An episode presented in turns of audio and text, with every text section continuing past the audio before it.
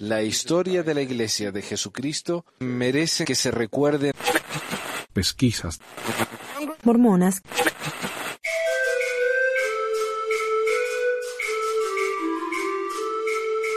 Bienvenidos, esta es la segunda parte del eh, episodio acerca del libro de Abraham. Pero antes, Noticias.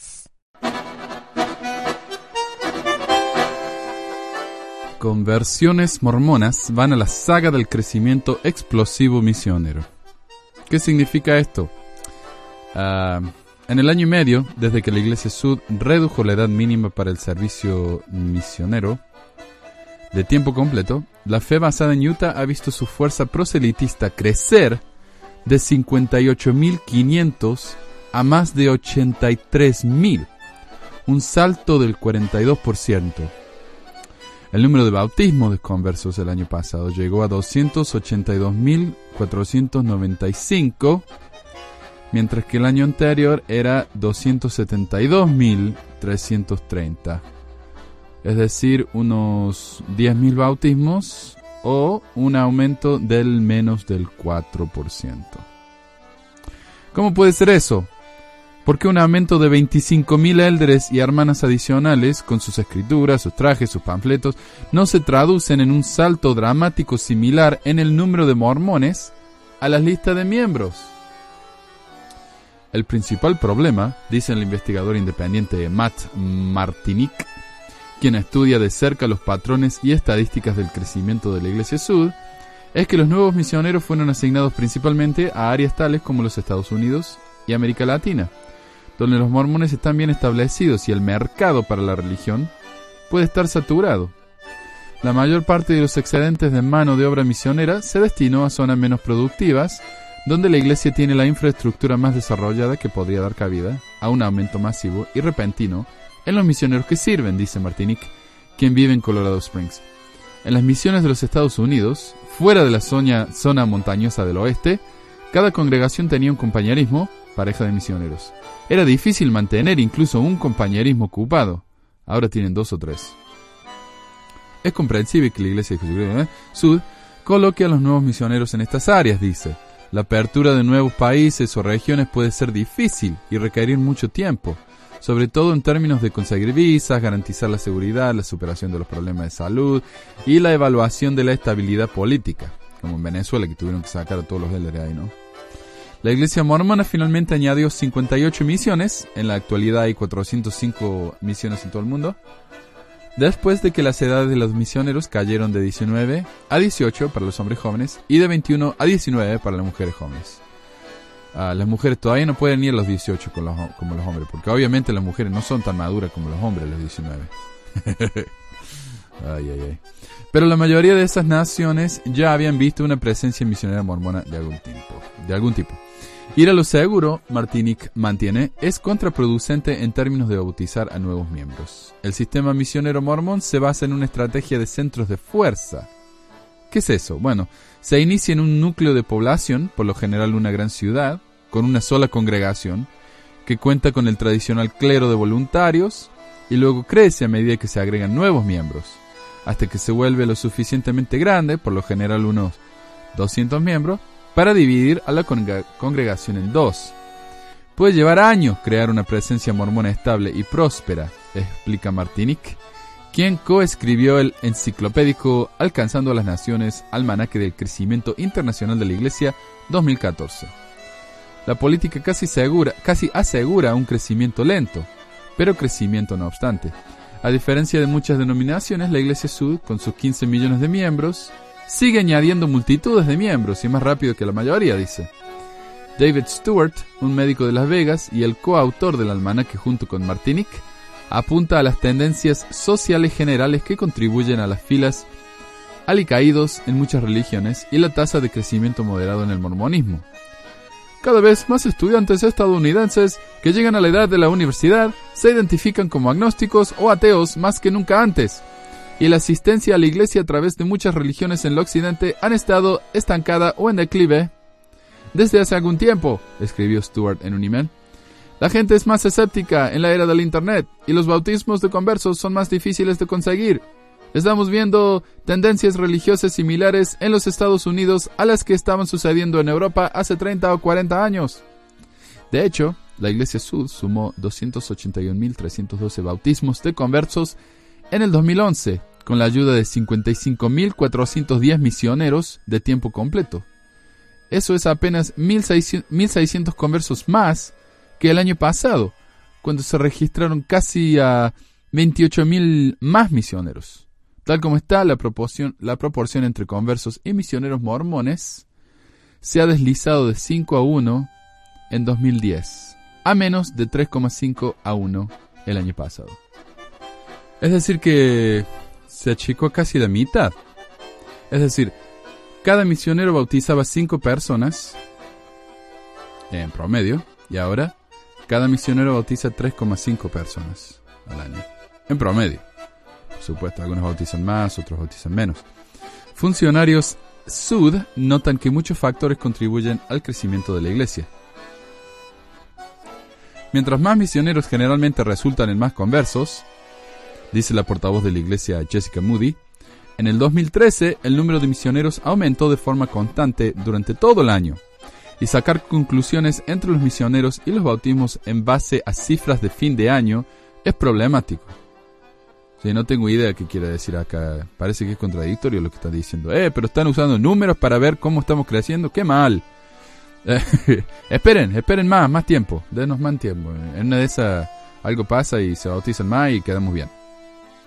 Stewart y Martinique dicen que el número de miembros que ayudan a los misioneros a encontrar posibles conversos no han seguido el ritmo de la afluencia de nuevos proselitistas. Ese es el ingrediente clave, dice Martinique, para mejorar la eficacia y la productividad del trabajo misionero. Entonces culpa de los, de los miembros de la iglesia que no hay bautismo, no de los misioneros. Eh, los miembros no ayudan, así que ¿qué pueden hacer los pobres misioneros? ¿Ir a predicar a la calle? No. Estamos en la era del Internet.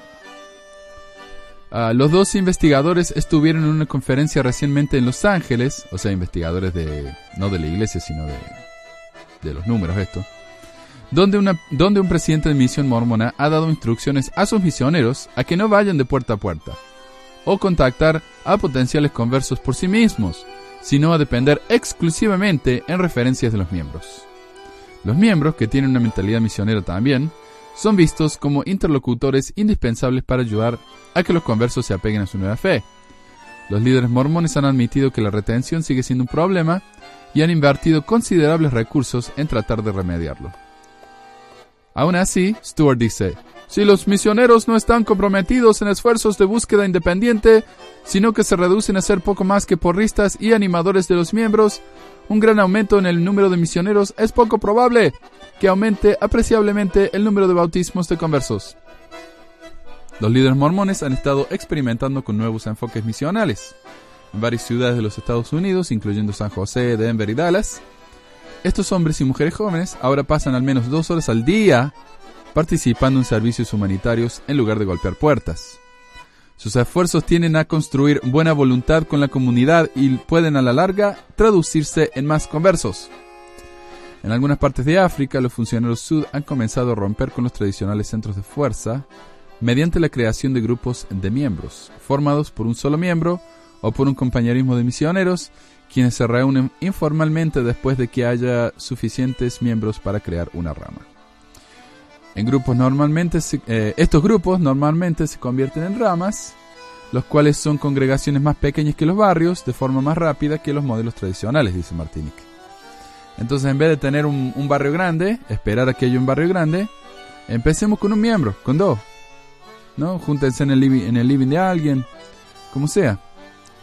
me parece bien. La iglesia tiene que salir de esa mentalidad de primer mundo, de que todo tiene que ser grande. Después dice, ellos mismos dicen que José Smith empezó con seis miembros de la iglesia. Así que, ¿por qué no? En última instancia, sin embargo, el objetivo del trabajo misionero mormón puede ser tanto de convertir al predicador como al predicado. Ahí está. Una misión es vista como una experiencia fundamental, dice Stuart, para solidificar el compromiso de la iglesia entre los propios misioneros. Y funciona, Stuart dice, que hay una fuerte correlación entre el servicio misional y la actividad en la iglesia, en comparación con los jóvenes mormones que no sirven misiones. O sea, Mientras más los que sirven la misión van a ser más activos que los que no sirven la misión, los cuales probablemente se van a ir de la iglesia. Si alguien sirve en la misión es porque está más comprometido en la iglesia. No es que uno al servir la misión se va a comprometer más a la iglesia, no, es al revés. Si alguien no sirve una misión es porque no está tan interesado en la iglesia y por eso es que eventualmente se, se va. No es que se va porque no sirvió una misión. No sé si me explico. Pero bueno, yo serví una misión y me fui, así que quién sabe, ¿no? Esto es algo que me decía yo, ¿no? Cuando las cosas no me andaban bien en la misión. Si no convertía a mucha gente, al menos me estoy convirtiendo a mí mismo y fortaleciendo mi testimonio. ¡Hooray! Cada uno puede sacar sus propias conclusiones. Algunos podrían decir que el rápido número de misioneros eventualmente va a demostrar un mayor crecimiento entre los miembros, mientras que otros pueden arguir que la iglesia está dando excusas de por qué el mayor número de misioneros no ha traído un mayor número de conversos. ¿Quién sabe? Estamos hablando de números, no estamos hablando de religión, es puro matemática, así que... Pero no, esto es importante para ellos, ¿no? Mientras más gente salvamos, más, ah, más pueden irse al cielo. Preguntas. Ah, no han habido preguntas esta semana, pero alguien dejó un comentario interesante en uno de mis videos ahí en YouTube. Y hablando de videos, estoy ah, preparando el video número 5, ese de, ah, del Día de los Lamanitas y cómo el presidente Kimball dice que los indios se están volviendo blancos porque se están haciendo mormones. Yippee. Ah, y sí, y sí, lo, hace poco compré ahí en Desert Books, el- la librería de la, de la iglesia, unas tarjetas que dicen, ¿quién es tu héroe? Y son héroes verdaderos. A ver si, ¿qué dice acá? En un mundo lleno de héroes pop, héroes de fantasía, héroes de deportes, nunca debemos olvidarnos de mirar a los verdaderos héroes por verdadero coraje, eh, verdadera eh, fuerza y verdaderas historias, refiriéndose a los héroes del libro de Mormón, porque todos sabemos que fueron todos verdaderos. Ah, y acá están unas fotos muy impresionantes ¿no? de, de esta gente. Tenemos a Nefi, Amon, Capitán Moroni, otro Nefi, el sueño de ley. Y todos son músculos. Mira, hasta Binali, que era el, el sacerdote viejito, este tiene unos músculos lo hago. Impresionante. Y son todos muy, muy guapos, ¿no? Muy, muy bonitos. Y como sabemos, ¿no? Si uno va a ser un héroe del libro de Mormón, tiene que ser muy guapo. Y por eso los, los nefitas, digo, los lamanitas, a medida que se hacen mormones, se, se están volviendo más lindos, ¿no? ¿Se imaginan ustedes a un nefi así con la cara de, qué sé de Kiko? No, no, no queda bien. Pero bueno, eh, ¿de qué estaba hablando? Ah, video de YouTube. Ah, esta persona me dijo que en el episodio 4 del podcast, al final, dice él, el hombre que está co-conduciendo el programa con vos, ese sería Joel o Joel, dijo que los antecedentes como buscador de tesoros de Smith no lo exime de que pudo haber sido un profeta. Y es un comentario interesante porque este oyente parece haber entendido, al menos indirectamente, cuál es el propósito de este programa. Nuestra intención nunca fue demostrar que la iglesia es incorrecta, que es falsa, que los mormones se van al infierno, que la iglesia tiene que irse, desaparecer, a pesar de que yo, no, yo tengo muchas diferencias de opinión con la iglesia mormona.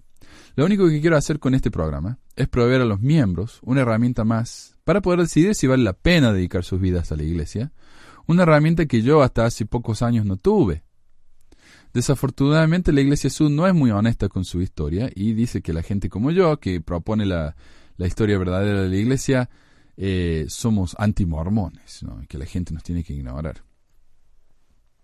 Pero bueno, hay muchas cosas que me enseñaron de la historia de la iglesia, de la iglesia, de la historia verdadera, cosas controversiales, pero siempre con un tono apologético, ¿no? de, excusa. Es decir, nunca me enseñaron los hechos tales y como fueron, sino que siempre que se me contaba algo estaba cargado de opiniones, interpretaciones, para hacer quedar bien a la iglesia, ¿no?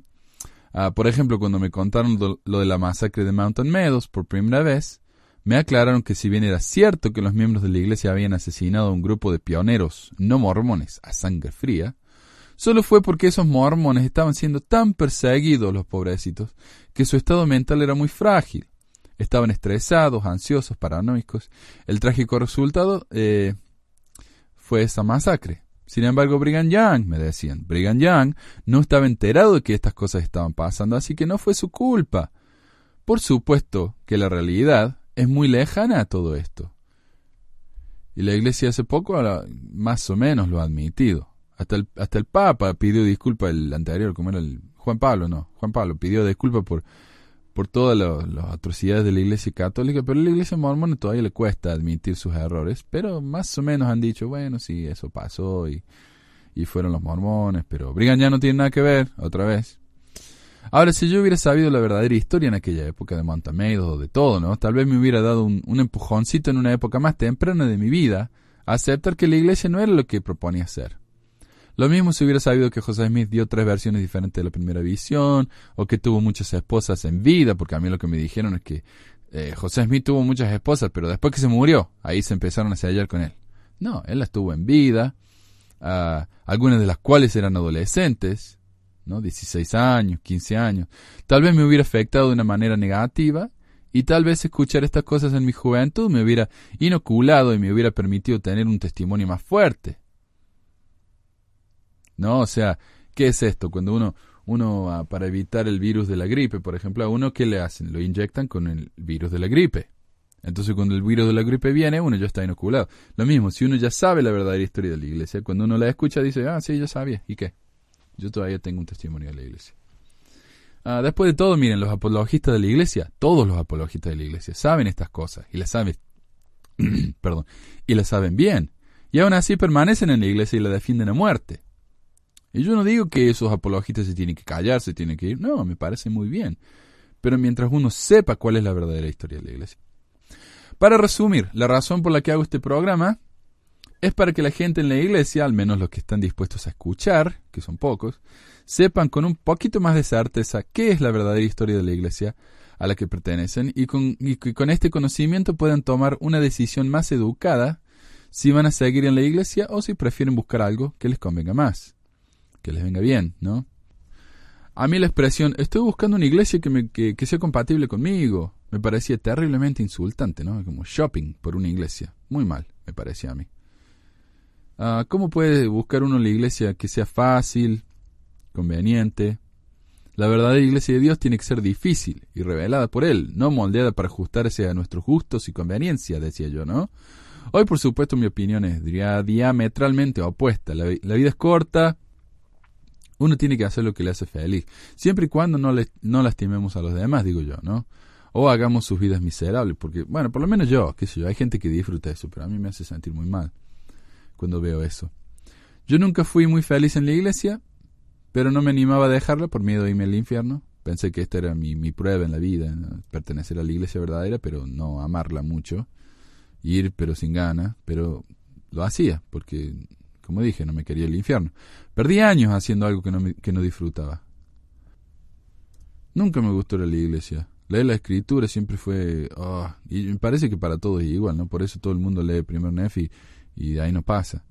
Eh, orar. ¿Sabe que siempre me sentí raro yo orando? Ah, de la manera que enseñan los mormones. ¿Qué sé yo? Eh, me sentí que estaba recitando un versito. Trabajar muchas horas en la semana gratis es algo que muchos miembros de la iglesia hacen, especialmente si uno es obispo, consejero del obispo, presidente de estaca. Es otro trabajo full time, pero gratis.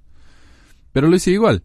Y siento que de alguna manera todo eso que hice, todo eso que hice por tantos años, veintitantos años, me hizo una mejor persona. Realmente lo creo. Si no, si no puedo encontrar otro beneficio del haber pertenecido a la iglesia, al menos tengo que reconocer que me permitió conocer a mi esposa, haber adoptado a mi hijo, a quien encontré por medio de la Agencia de Servicios Sociales de la Iglesia, gasté miles de dólares en diezmos que podría haber usado en mi jubilación o en algo más útil, como en una moto o algo, ¿no? Estaría bueno. Pero el pagarlo, eh, mientras creía en su veracidad, me dio un sentimiento, un sentimiento de logro y un propósito.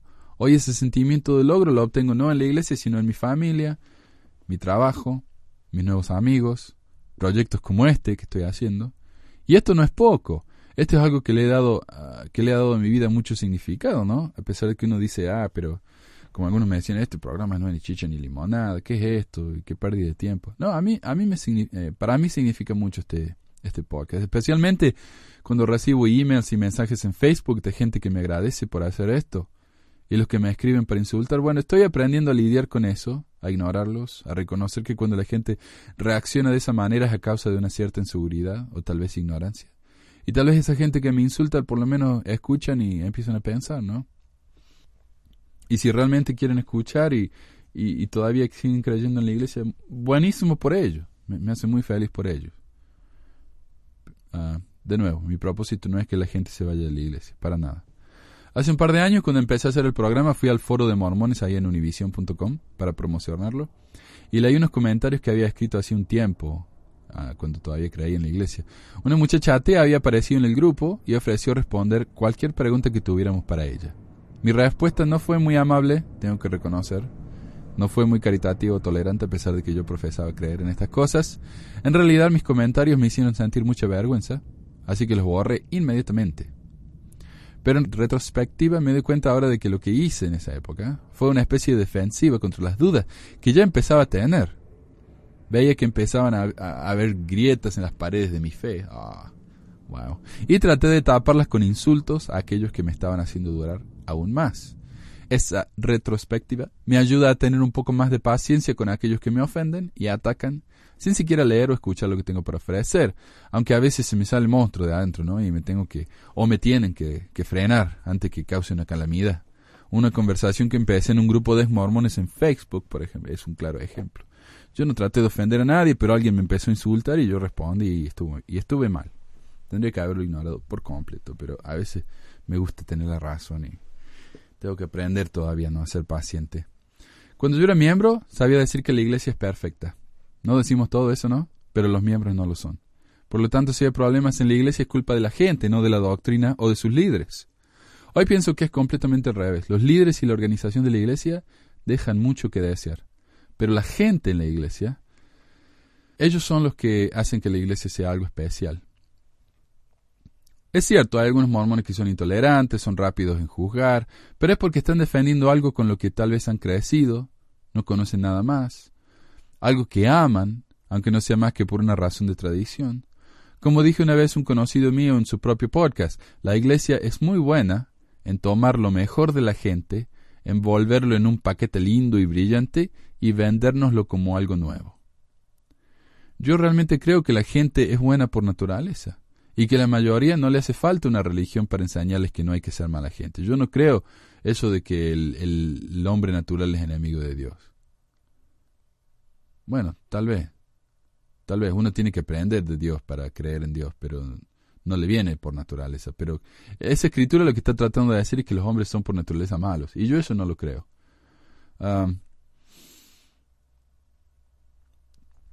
yo creo que para que la gente sea buena solamente hace falta sentido común, una buena educación. Los mormones son una gente que por lo general son muy bien criados, pero a quienes les hace falta conocer un poco más del mundo afuera de la iglesia para, hacer, ser un, para así ser un poco más tolerante. Ok, esto, este es un tema que quería hablar, que escuché esta mañana, de hecho, en, en, una, en un programa de noticias que me pareció muy interesante, de política. Pero estaban hablando acerca de esto que no tiene nada que ver con la política. Y es la, la historia esta de que, de que un sapo, no una rana, cómo hervir una rana en, en agua caliente. Esto no es una noticia ni pregunta, pero quería incluirlo. Me parece fascinante. Eh, a ver, la historia dice que si uno pone un sapo, o no, perdón, una rana. Yo creo que escuché sapo, pero la historia original es una rana. Uno pone una rana en una, en una olla de agua hirviendo y va a saltar inmediatamente, porque tiene reflejos muy rápidos, dice un pastor ahí en YouTube que escucha. Pero si uno pone la misma rana en agua fría y de a poco empieza a subir la temperatura, va a quedarse hasta que al final va a morir de calor. Esto se usa como una metáfora del pecado. Nadie va a romper la ley de castidad o a matar a alguien como primer paso hacia el pecado, sino que va a llegar a eh, llevar ahí, allí gradualmente. Por ejemplo, la ley de castidad. Primero vamos a mirar pornografía, después vamos a tener fantasías sexuales, pensamientos inapropiados, y de a poco a poco hasta que finalmente eh, el, romper la ley de castidad no se ve tan mal. Uh, ¿Cómo es el hecho que decían, eh, eh, siembra pensamientos y cosecharás una actitud? Algo así, no sé, había como cinco pasos, ¿no? Y finalmente el pensamiento es lo que lleva a uno a, ser malo. Y, la, historia esta del sapo ejemplifica esto perfectamente. Uh, los mormones, por supuesto, no son los únicos que usan esta metáfora, pero es algo que he escuchado mil veces en la iglesia. Especialmente en las clases de hombres jóvenes y en la escuela, en la escuela dominical. El problema con esta historia es que el objeto de la metáfora, o el sujeto, ok, eh, la historia, lo de las ranas muriéndose en agua caliente, eso no es cierto. Ha sido probado incorrecto muchas veces. Primero que nada, uno tiene que preguntarse por qué alguien haría un experimento tan cruel. ¿No? Aparentemente la, la, primera vez que el experimento se realizó fue para estudiar el sistema nervioso de la rana. Aunque mira, a ver, en 1896, mientras estaba haciendo experimentos tratando de encontrar el alma, el alma humana de los animales, qué sé yo, porque es una rana después de todo, el fisiólogo alemán Friedrich Goltz demostró que una rana a la que se le removió el cerebro permanecería en agua gradualmente más caliente hasta morirse. Pero si el cerebro permanecía intacto, el sapo trataría de escapar cuando el agua alcanzara a los 25 grados centígrados. Así que ahí está, si uno no tiene cerebro, la analogía eh, funciona perfectamente. Otros experimentos demostraron que las ranas no trataron de escapar cuando la temperatura se subía mucho más, mucho más gradualmente, o sea, mucho más de a poco. en, una hora y media, ponele, creo que uno de los experimentos en 90 minutos. En una hora y media, muy de poquito, muy de poquito subir la temperatura, entonces las, las ranas nos, nos saltaban. En un experimento en 1872, Heinzmann, no sé quién será este hombre, demostró exactamente eso. Y en 1875, tres años más tarde, Fratcher lo verificó. Tampoco si viene. Pero los científicos modernos no están convencidos. En 1995, el profesor Douglas Melton, del Departamento de Biología de la Universidad de Harvard, dijo, si uno pone una rama en agua hirviendo, no va a saltar, sino que se va a morir inmediatamente. Le va a dar un ataque al corazón o algo, se va a morir. ¡Bum! No salta. Primer problema con la analogía. Pero si uno lo pone en agua fría, va a saltar antes de que se caliente, porque las ranas no permanecen quietas por mucho tiempo. El sistema nervioso es muy activo. El doctor George R. Zug, o Zug, comisionario de reptiles y anfibios del Museo Nacional de Historia Natural de los Estados Unidos, también negó la sugerencia diciendo que si un sapo tiene una manera de salir de la olla, ciertamente va a salir. Esto me hace pensar en un video de cómo hervir un sapo que vi en YouTube. Un pastor evangélico de alguna religión, no sé, trató de mostrar esta enseñanza eh, haciendo el experimento, pero cuando puso el sapo en una olla, al fuego, la tapó la olla lo cual inmediatamente invalida el intento. Entonces no es que el pobre sapo se quedó porque estaba cómodo, El pobre sapo se quedó porque no tenía forma de salir. En el 2002, el doctor Victor H. ¿Cómo se dice esto? Hutchison, profesor, Hutchison, eh, profesor emérito de zoología en la Universidad de Oklahoma, explicó que mientras el agua se calienta a 1,1 grado centígrado por minuto, el sapo se vuelve más y más activo. O sea, todo lo contrario. No es que se queda, ah, qué lindo. Okay. No, el sapo se pone histérico. Y va a tratar de escapar. Y eventualmente va a saltar si el contenedor en el que está se lo permite. Es decir, si uno es una olla grandísima o si uno no lo tapa. Hay que admitir que es una buena metáfora. Muy útil. A mí me gusta en realidad la metáfora esta. Pero no es cierta. Se ha usado para defender la. La se ha usado para defender la moralidad enseñada en las religiones, pero también se ha enseñado para demostrar el efecto casi hipnótico y negativo de algunas religiones. Es decir, se ha usado en contra y a favor de, las iglesias. Los economistas y políticos las han usado y en, cada caso ha sido relevante. Lo único que yo y otros han sugerido es que cuando uno usa esta metáfora, tiene que aclarar que no es científicamente verdadera, sino que es una simple historia. El tema del día. Nos llevó media hora para llegar finalmente al tema del día, el libro de Abraham, resumen del facsímil 2 y 3, sería la segunda parte. Uh, disculpen por la tardanza, pero me pareció que esto era algo muy importante y relevante y eh, interesante. Más que nada interesante, no sé si importante, pero interesante. Ok, uh, resumen del facsímil 2. La semana pasada hablamos del facsímil 1 y si no escucharon el episodio, yo les recomiendo que lo, escuchen porque no es porque sea yo, pero estuvo espectacular. Pero... Uh, Eh, ¿Qué iba a decir? Ah, eh, dijimos que el libro de Abraham eh, viene de una traducción que José Smith hizo de unos papiros que le compró a un, a un hombre de entretenimiento viajante, compró el papiro y unas, unas momias. El problema es que cuando se volvió a encontrar el papiro en un museo de Nueva York, los egiptólogos lo tradujeron y se dieron cuenta que no tiene nada que ver con lo que José Smith dijo que era el papiro. No se trata nada, ni tiene nada que ver con Abraham, sino que es um, un libro de los muertos, una especie de, de ah, libro de hechizos que se deja con el muerto para que el muerto use esos hechizos para irse al mundo del más allá. Nada que ver, nada, nada que ver. Ah, los facsímiles son fascinantes porque son eh, tres fotos, o sea, tres imágenes, no fotos, tres dibujos que José Smith copió a mano de los papiros y después, eh, o sea que por muchos años eso era todo lo que tenía eh, la iglesia, los egiptólogos, porque pensaron que, la, que los papiros se habían quemado en, Chicago, en, un incendio en Chicago. Pero sobrevivieron, por suerte. Pero bueno, ah, esos dibujos fue lo único que había del libro de Abraham original por mucho tiempo. Y José Smith eh, dijo que cada figura en ese dibujo era una cierta persona, el faraón, qué sé yo, Abraham. Y, y los egiptólogos ya desde esa época, desde la época de José Smith, dijeron, no, eso no tiene nada que ver con Abraham. Esto no es el faraón. El, el faraón ni siquiera existía en esa época. Así que ya de esa época se empezaron a, a contradecir. Y hoy vamos a hablar del facsímil número 2. Y la semana pasada no me acordaba bien cómo se llamaban estos dibujos, pero se llaman hipocéfalos. Ahí está, hipocéfalos. Y no, no les puedo decir en qué página está el facsímil 2 porque no encuentro el, mi, mi triple en español, pero tengo una versión en inglés acá y mm, ni siquiera tiene página. Ah, es una versión muy vieja. Dice 34, pero dudo que sea lo mismo. Y si yo les recomendaría que ah, que tomen su ah, libro de Abraham, su eh, perla de gran precio, el libro de Abraham, y abran la página 34, donde sea que esté. Dice facsímil del libro de Abraham, número 2, y es redondito. Y.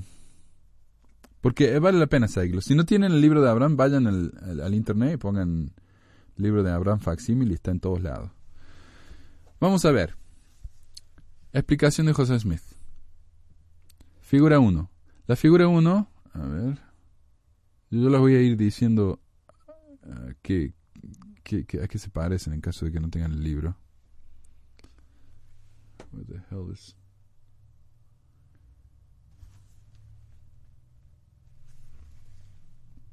La figura 1 parece.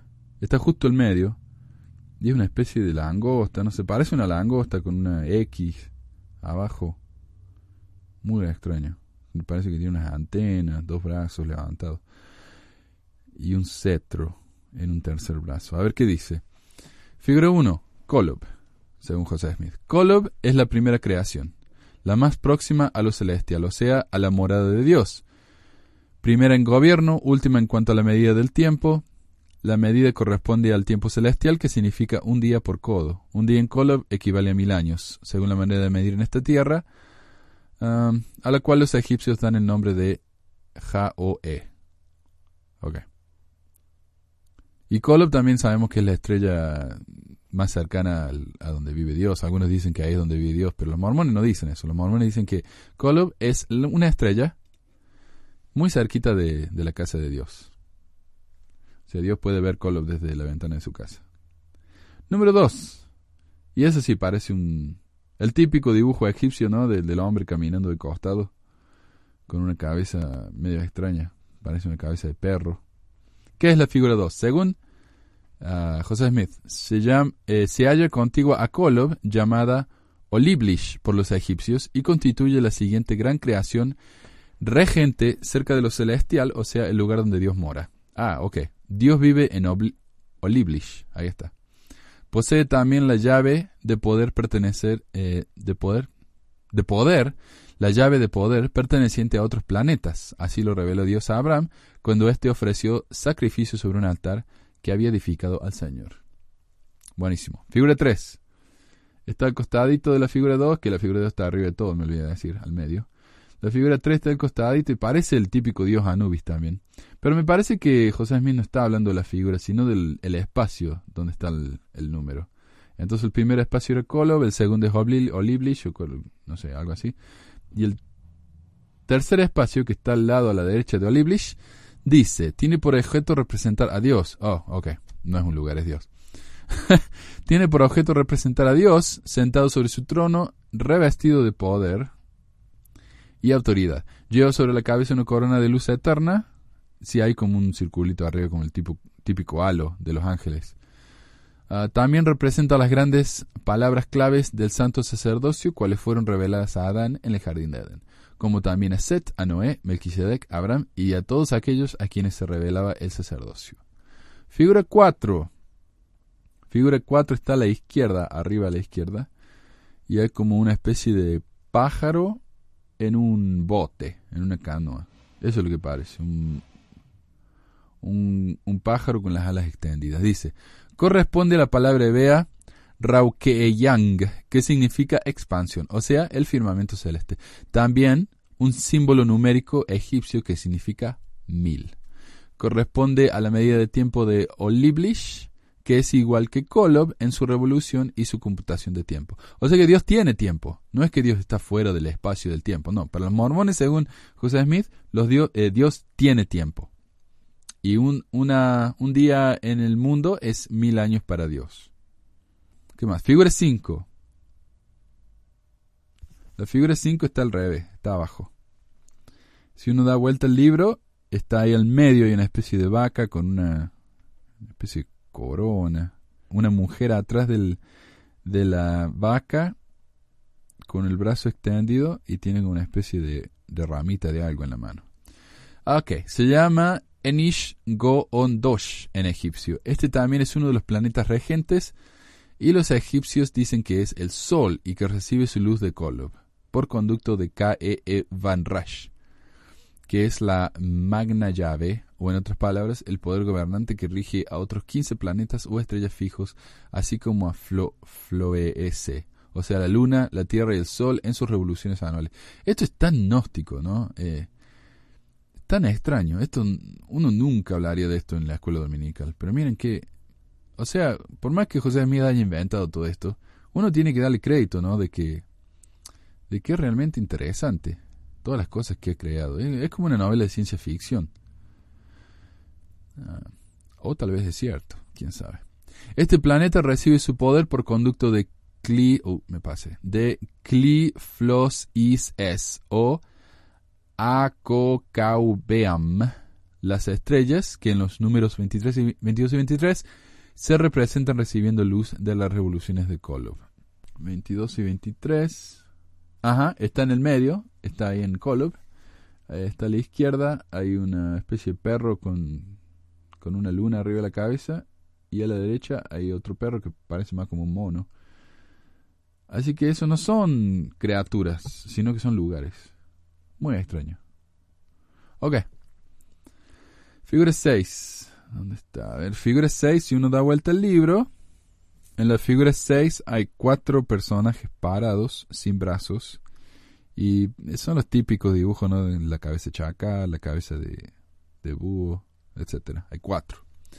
Y dice que esto representa a esta tierra en sus cuatro partes. Ok. Figura 7 representa a Dios. Uh, figura 7, a ver. Figura 7 está a la izquierda. Es un hombre sentado en una silla con un pájaro al frente que le está dando un vaso de martini, parece. Esos vasitos triangulares, no sé qué. Es muy difícil saber qué es esto. Pero José Smith dice que es Dios, sentado sobre su trono, revelado a través de los cielos, las grandes palabras claves del sacerdocio, también la señal del Espíritu Santo Abraham, a ese es el pájaro, en forma de paloma. 8. ¿Dónde está el 8? Este tiene muchísimo más dibujos que el, que el facsímil 1. Se entusiasmó acá. José. A ver. 8, ahí está. De nuevo, si uno da vuelta el libro, pata para arriba, el 8 está en, la línea del medio, pero a la derecha. Y hay un montón de símbolos. esa sección ahí a la derecha está dividida en cuatro y, la sección de, y cada sección tiene un montón de símbolos jeroglíficos, me imagino, que por supuesto a simple vista no significan nada, pero José Smith dice que contienen escritos que no se pueden revelar al mundo, pero se pueden recibir en el santo templo de Dios. Y lo mismo dice acerca de las otras tres líneas. Dice no se puede revelar por ahora, igual, igual. Y dice figura 11, que es la, la línea de más abajo, dice, si el mundo puede descubrir estos números, así sea. Amén.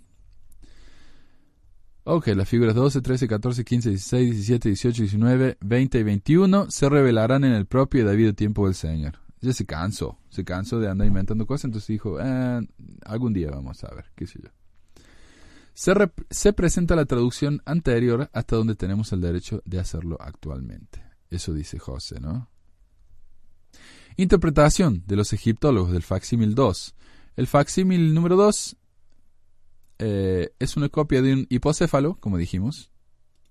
Un amuleto funerario egipcio que se coloca debajo de la cabeza de la persona fallecida. Su objetivo era mantener la cabeza caliente. Ah, Sir Wallace Butch, un egiptólogo de renombre mundial, comentó que la traducción de José Smith del hipocéfalo tenía ningún valor arqueológico. El facsímil número 2, evidentemente, ha sido alterado del original. Como dijimos, ¿no? El original de José Smith tenía huecos, le estaba roto, le faltaban partes. Entonces José Smith eh, rellenó las partes vacías por inspiración divina, obviamente. Ah, ha sido alterado del original, partes faltantes del facsímil fueron copiados de otras piezas de los papiros que José había comprado en 1835. O sea, eh, fue una especie de pastiche, ¿no? Saco de acá, saco de allá y relleno las partes vacías. La figura eh, central, numerada 1 por José Smith, parece haber sido copiada de la figura 2 del mismo facsímil. Eh, normalmente, Amen Ra, quien tiene cuatro cabezas, aparece en esta ubicación. Por otra parte, la figura 3 es una copia casi exacta de los papiros 4 de José Smith. Además, las, las porciones del círculo exterior del facsímil parecen haber sido copias del texto Sensen del papiro 11 de José Smith. Eh, el alfabeto y la gramática egipcia eh, muestra claramente que estas partes están faltando. Pero José, por supuesto, no sabía lo que estaba haciendo porque él estaba simplemente copiando y pegando, como diríamos ahora en la computadora, ¿no? Copiando y pegando, eh, sin saber. Él supuso que él creía que lo que estaba haciendo era, era revelado por Dios, o tal vez lo era, qué sé yo.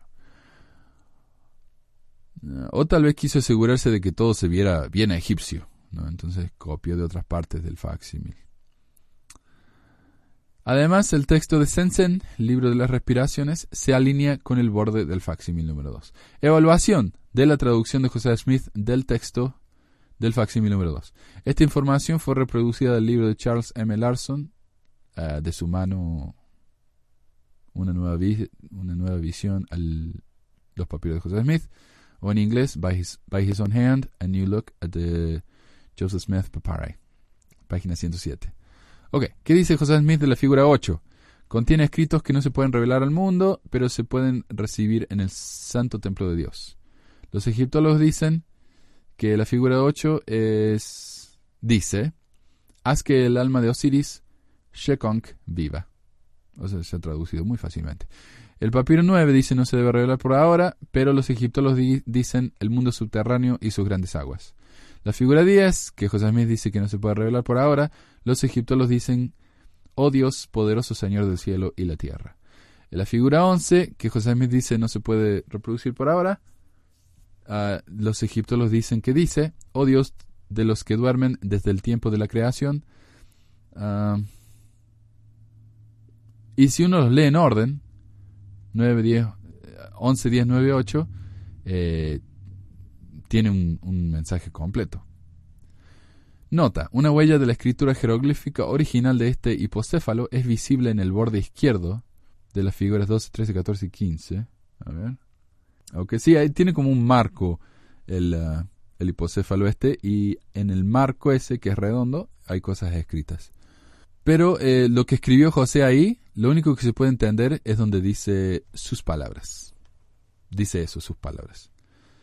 Ah, al final de la línea en la página 15. El resto de estas líneas están llenas de escrituras hieráticas tomadas de las líneas 4 y 5 del papiro 11 de José Smith, que cuando las mezclo así, nada, no tiene ningún sentido.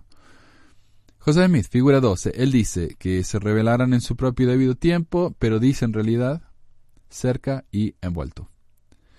Figura 13, se revelará en su propio debido tiempo, en realidad dice el cual fue hecho por.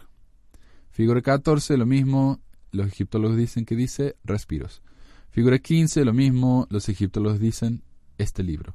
José Smith lo mismo, que no se puede revelar todavía, los egiptólogos dicen que dice, y que esta alma y su posesor nunca sean profanados en el mundo subterráneo.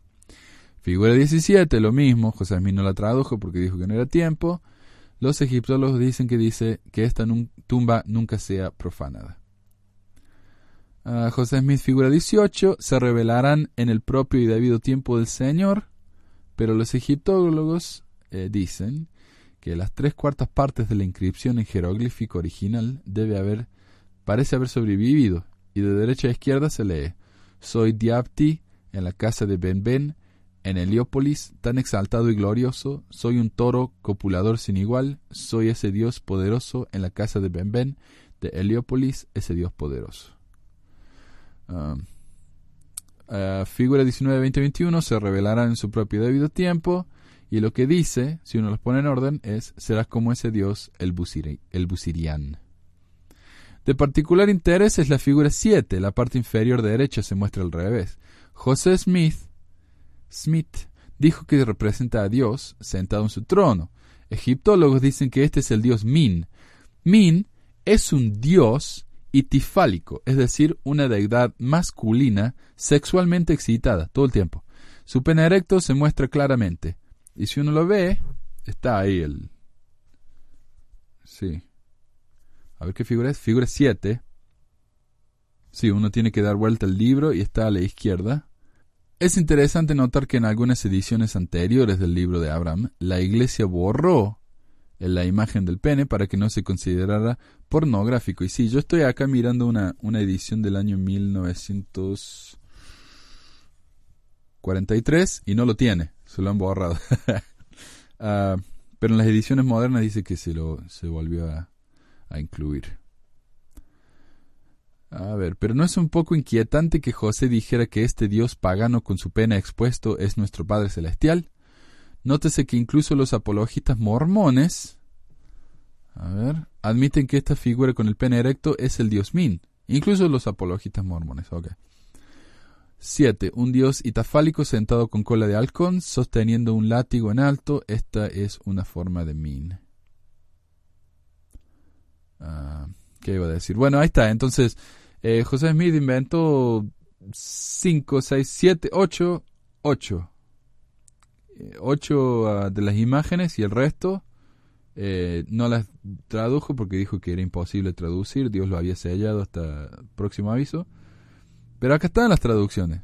Los egiptólogos lo, lo traducen muy fácilmente y la iglesia, sin embargo, no lo ha incluido en el libro de Abraham. A pesar de que dijo que cuando se fueran reveladas se iban a incluir. Pero no está brilla por su ausencia. Facsímil número 3. A ver. Segundito. El libro, eh, el número 3 en esta edición que tengo yo está en la página 42. Y es un cuadrado. Cinco personas, cuatro personas paradas, uno sentado que parece una especie de rey. Hay uno atrás del rey y tres enfrente de él. Dos son blancos, uno es negro, con una cabeza muy chiquitita que parece de gato. Y unos papeles colgados como del techo unos escritos abajo y unas estrellas arriba, en una línea. Sabemos que el facsímil número 3 era parte del mismo pergamino que el facsímil 1, porque como la primera viñeta incluye el nombre del fallecido, Osiris Or. Esta escena en particular corresponde al capítulo 125 del antiguo libro de los muertos egipcios. Según los egiptólogos, esta escena ilustra al fallecido, en este caso a Or, exitosamente completando su viaje al más allá y entrando en la presencia de Osiris. Figura 1. Y ahora vamos a ir comparando a medida que leamos. Figura 1 es la persona sentada en, en esa silla. Parece que fuera un trono, uno asume porque tiene una especie de corona en la cabeza, pero todos tienen algo en la cabeza. José Smith dijo que este es Abraham, sentado sobre el trono de Faraón por cortesía del rey.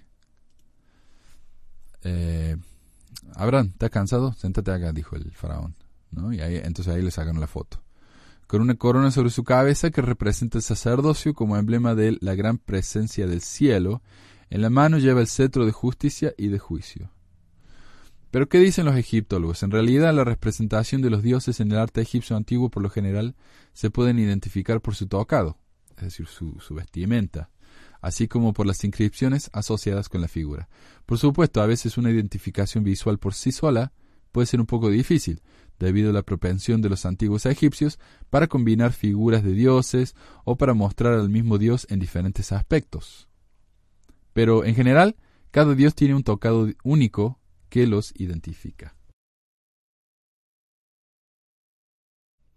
En este caso es obvio que esta figura es Osiris, no solo por la inscripción encima de él. Ah, ¿Qué más? ¿Qué más le hace falta uno, no? Está ahí el nombre de Osiris encima. Pero también por su corona que dice Atef. La corona Atef es una combinación de Ed-Het, la corona blanca del Egipto superior, y las plumas rojas de Busiris, el centro del culto a Osiris en el delta. La inscripción encima de la figura 1 dice Recitación por Osiris, el primero de los occidentales, Señor de los ávidos, el gran Dios, por siempre jamás. Entonces no es Abraham, es Osiris. Figura 3. ¿Qué hay acá? A ver. Oh no, figura 2. Me estaba salteando. Es la persona atrás del, de Osiris, o Moisés, como diría José Smith, y parece, y está levantando una mano, parece que le estuviera rascando la espalda, algo, no sé. Y tiene una especie de sombrero. No, no sé cómo describirlo. Van a tener que mirar, parece un ojo, una cosa así. Pero bueno, ah, según ah, José, este es el faraón, el rey faraón, cuyo nombre aparece en los caracteres arriba de su cabeza. Y en realidad, ah, ahí está, es como una tirita con papeles, pero no está arriba, está al costadito.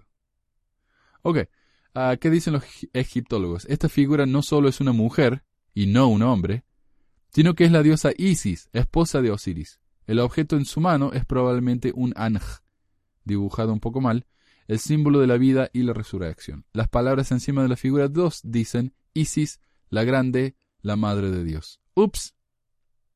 Figura 3. A ver. La figura 3, José dice que esto significa Abraham en Egipto, como también aparece en la figura 10 del facsímil número 1. Los egiptólogos dicen que en realidad esto no es más que una plataforma de libación presente en todos los dibujos que contienen las principales figuras divinas. Hay que señalar que también se encuentra en el facsímil número 2, figuras 2 y 3, las cuales también son dioses. Ok, entonces José pensó que era un escrito, pero en realidad es, es una plataforma de libación.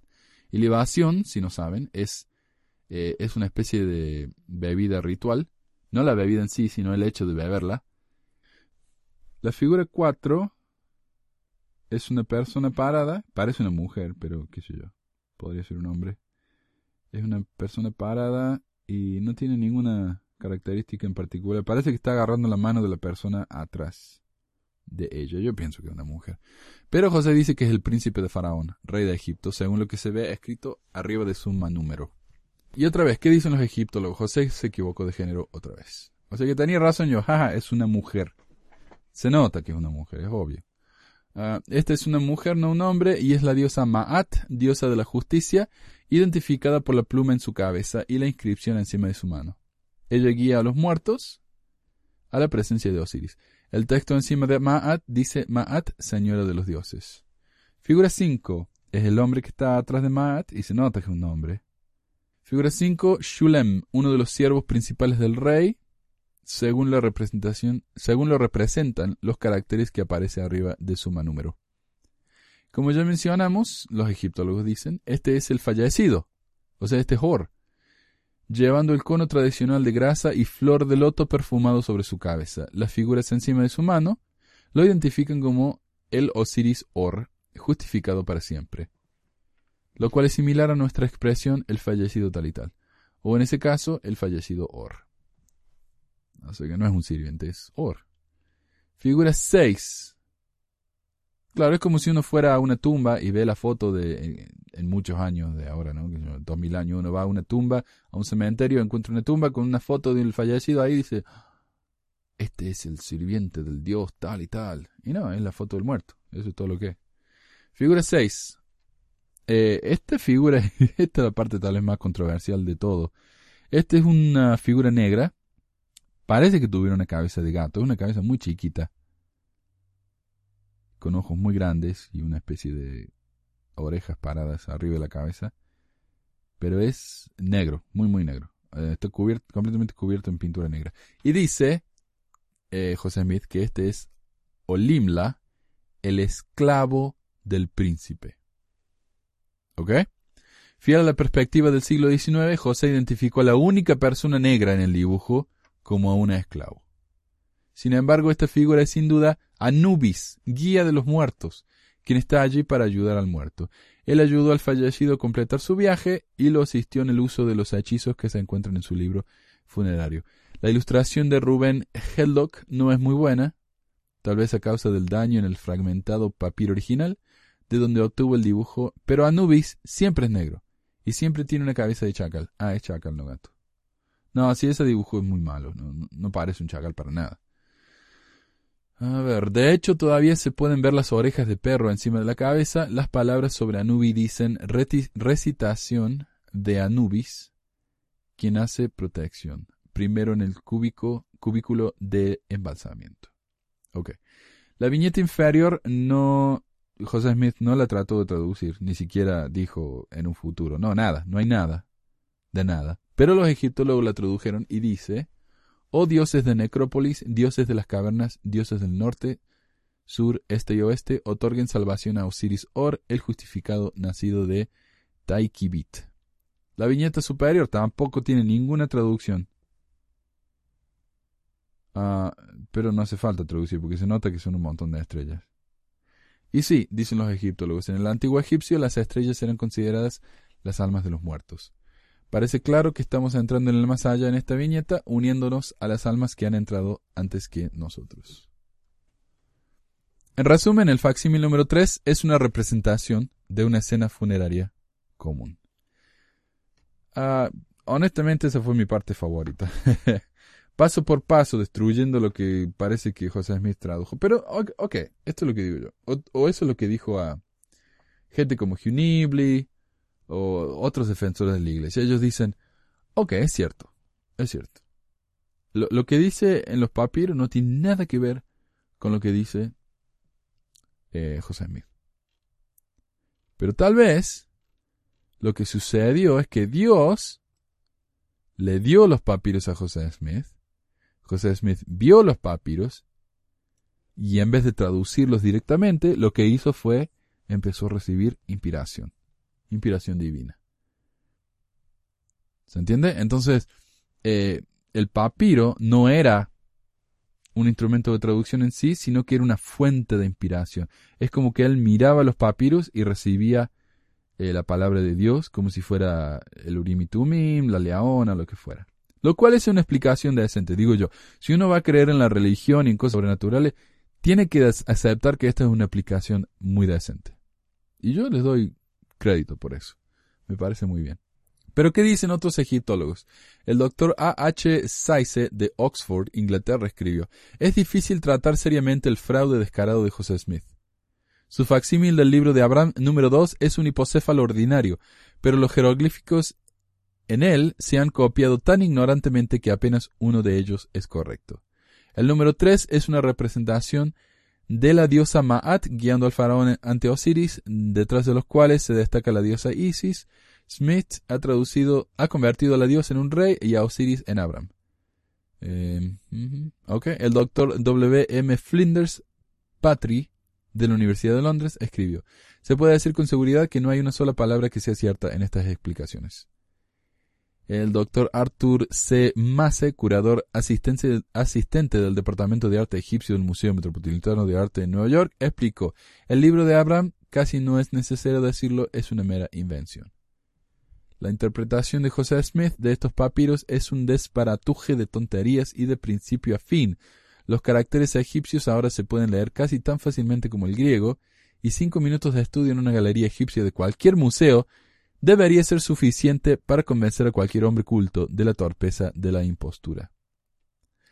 Si bien puede haber tomado más de cinco minutos de estudio, incluso muchos mormones fieles han sido sacudidos por la evidencia.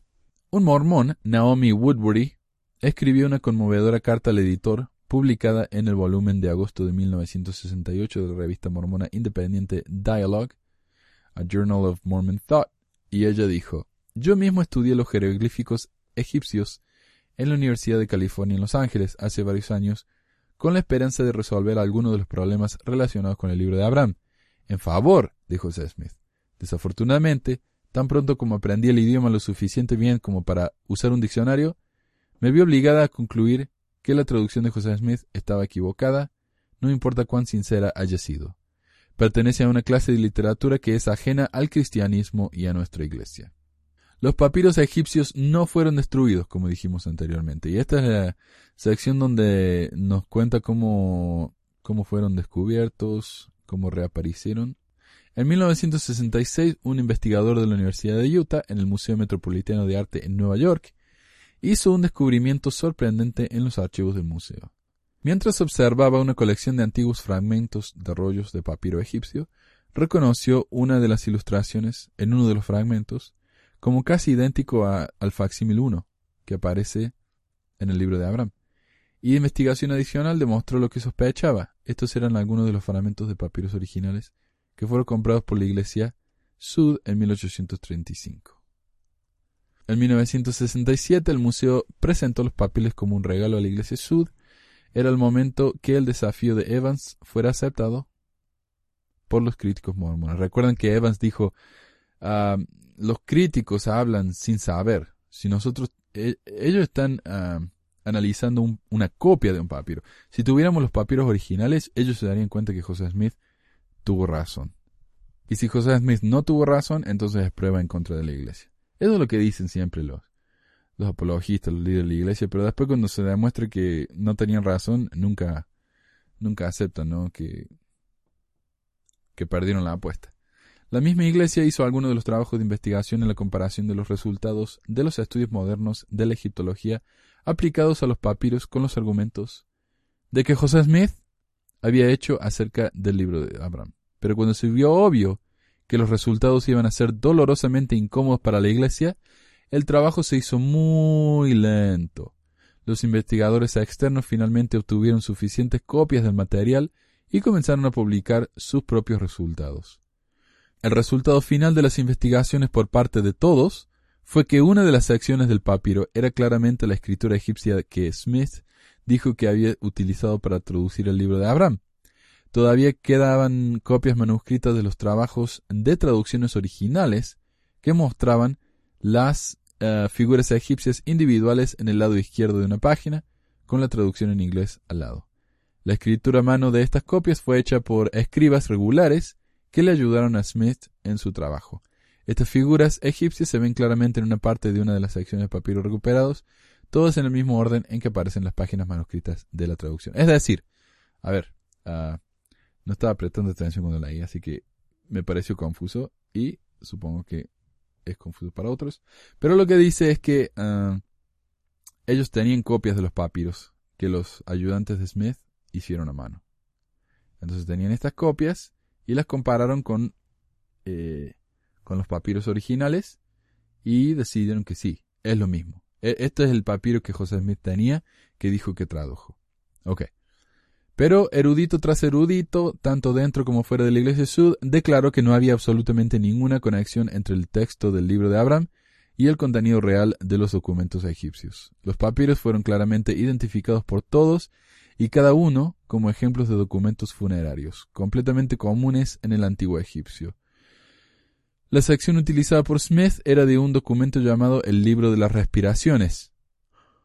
Contenía el nombre específico de la persona fallecida que había sido preparada para y habría acompañado a esa persona en su entierro para que les proporcionara orientación en el más allá, ya que incluía hechizos que el fallecido podría utilizar para otra vida, en la otra vida, para aprender a respirar de nuevo. Ah, por eso se llama permiso de respiración. Ok. Otros fragmentos de papiros de la colección eran del libro egipcio de los muertos, una colección anterior de, de, escritos con un propósito similar.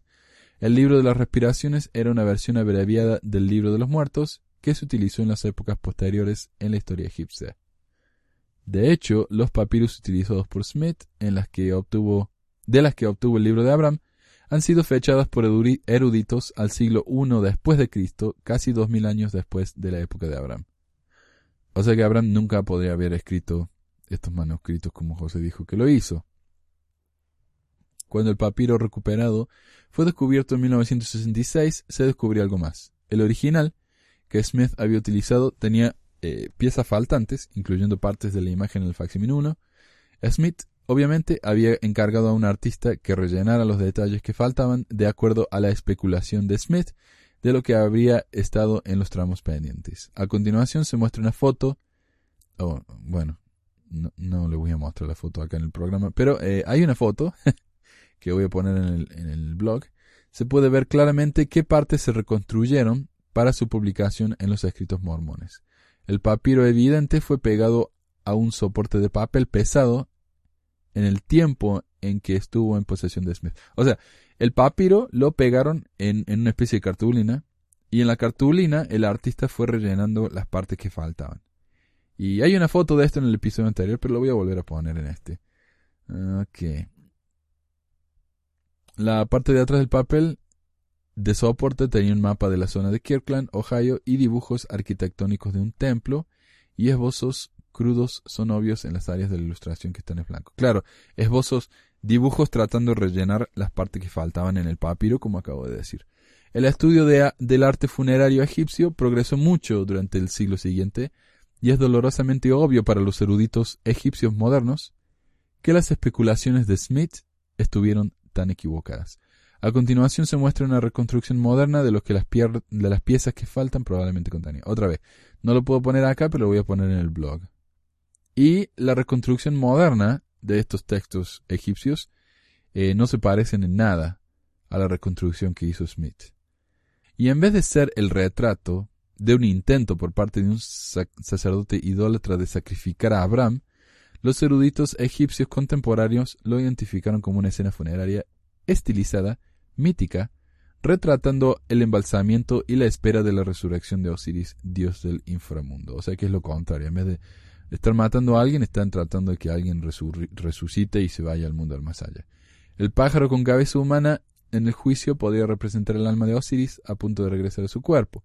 El ave que se cierne sobre el centro del cuerpo es un halcón, que representa a Isis, la esposa de Osiris, en anticipación del acto procreativo que hará que Isis pueda embarazarse con su hijo Horus. Los frascos con cabezas debajo del sofá son jarras conápicas que contienen los órganos internos de la persona fallecida. Pero esto ya lo dijimos. A ver si hay algo nuevo aquí. Ah, comentario del editor. Debe tenerse en cuenta que no todos los egiptólogos no mormones están de acuerdo en que debe haber una segunda ave en el medio del facsímil el doctor Lanny Bell apoya la idea de que la figura en la mesa está de hecho levantando dos manos. Sin embargo, egiptólogos no mormones creen que Anubis, el sacerdote identificado por José, sostenía un cuchillo o que tenía la cabeza de un hombre en lugar de la cabeza de un chacal. La reconstrucción del Dr. Bell se puede encontrar en este ensayo. Ok. bueno, ahí está. Entonces, eh, los mormones decían que los papiros se perdieron, que cuando se encontraran iba a ser prueba de que José estuvo eh, correcto, Después los papiros se encontraron y lo único que se probó es que José Smith no estaba en lo correcto.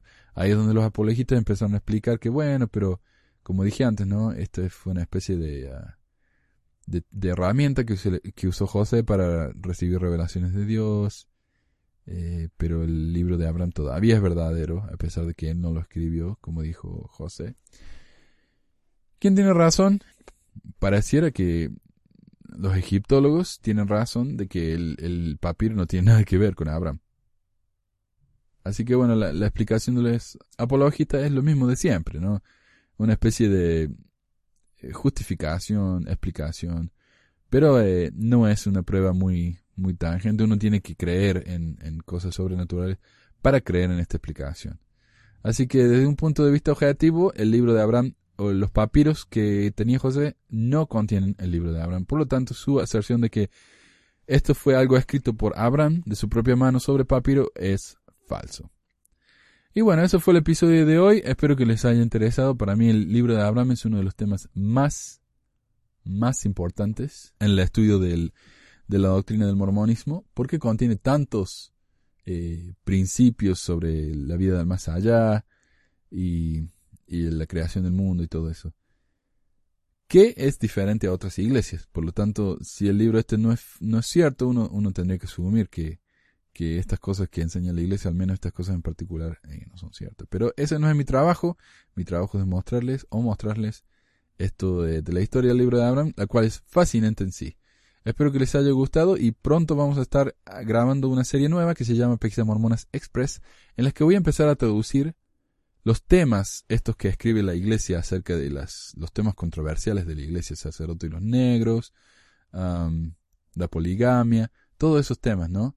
Eh, la iglesia ha, hecho artículos y los ha puesto en el sitio de, eh, de, web, pero por supuesto lo ha hecho solo en inglés. Así que voy a empezar a traducirlos y ponerlos eh, aquí en el podcast. Voy a hacer un, breve comentario, pero va a ser más que nada qué dice la iglesia acerca de esto. la versión de la iglesia, ¿no?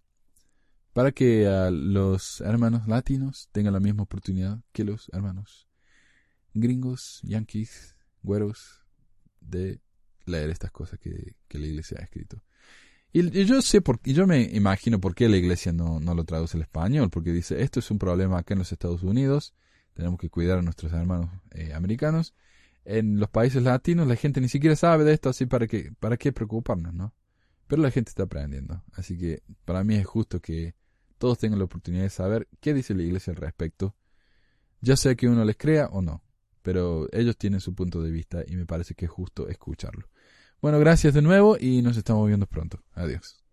Gracias por acompañarnos en otro episodio de Pesquisas Mormonas. Si tienen algún comentario, sugerencia o pregunta, pueden contactarnos por medio del sitio web pesquisasmormonas.com o por email a info.pesquisasmormonas.com. También pueden unirse a nuestro grupo de Facebook y suscribirse al programa en iTunes. También se puede bajar el programa por medio de nuestra página web y si les gustaría ayudarnos, siempre necesitamos materiales de investigación, traducción y nunca nos quejamos, por supuesto, por cualquier donación monetaria. El dinero que recibimos nos ayuda a pagar por el sitio web, por el hosting y por los equipos de sonido. De nuevo, muchas gracias y nos estamos reuniendo pronto.